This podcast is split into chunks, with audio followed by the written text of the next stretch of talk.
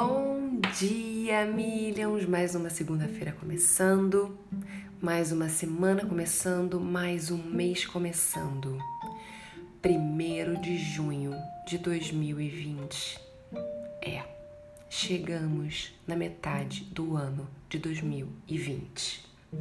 E aí, hoje eu tava fazendo uma reflexão, inclusive fiz uma enquete lá no Instagram, Instagram. E se você ainda não segue, arroba você por inteiro ou com dois olhos no final.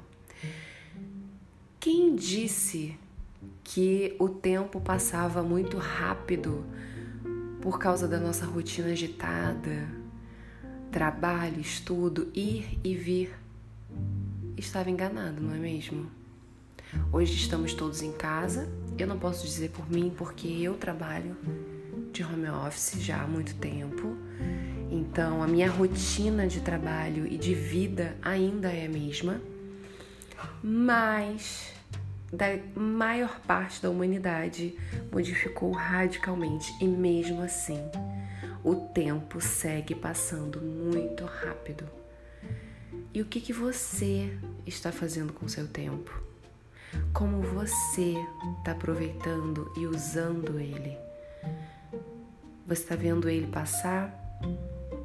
Você está realmente fazendo as coisas que você gostaria de fazer, que vão te fazer crescer, que são relevantes para sua vida? Eu estou agora dentro aqui do escritório, olhando pela janela, e tem muita gente que está vivendo dessa forma olhando pela janela a sua vida passar, sendo somente um observador do que a vida impõe para ela e ela vai resolvendo de acordo com a sua vontade, de acordo com os problemas. Ela vai resolvendo aquilo que a vida vai colocando na vida dela e ela não vai criando a vida dela ela não vai se colocando na posição de controle.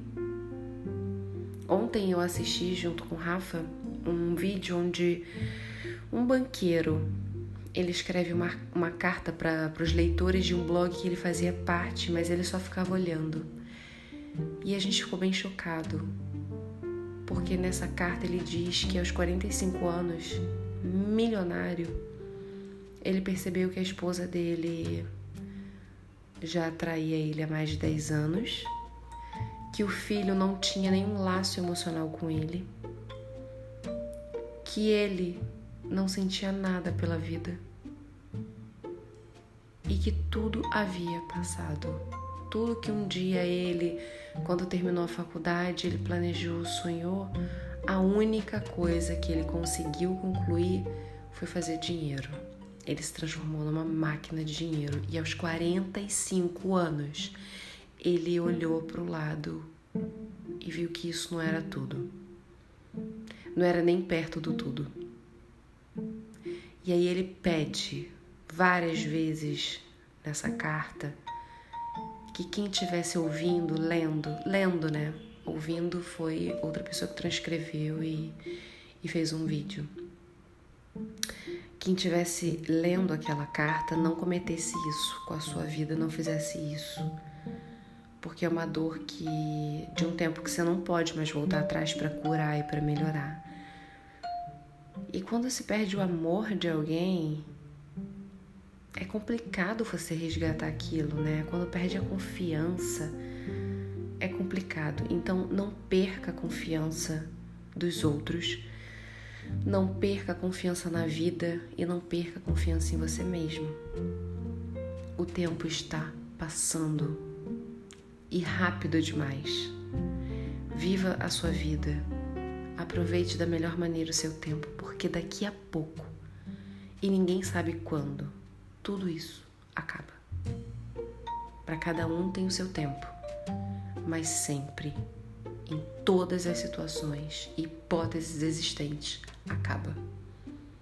Então, antes de acabar, nesse meio tempo da sua chegada à sua partida, viva, aproveite, cresça, evolua, Comece a dar prioridades para coisas que realmente vão preencher a sua alma e não só o seu bolso ou a sua vaidade.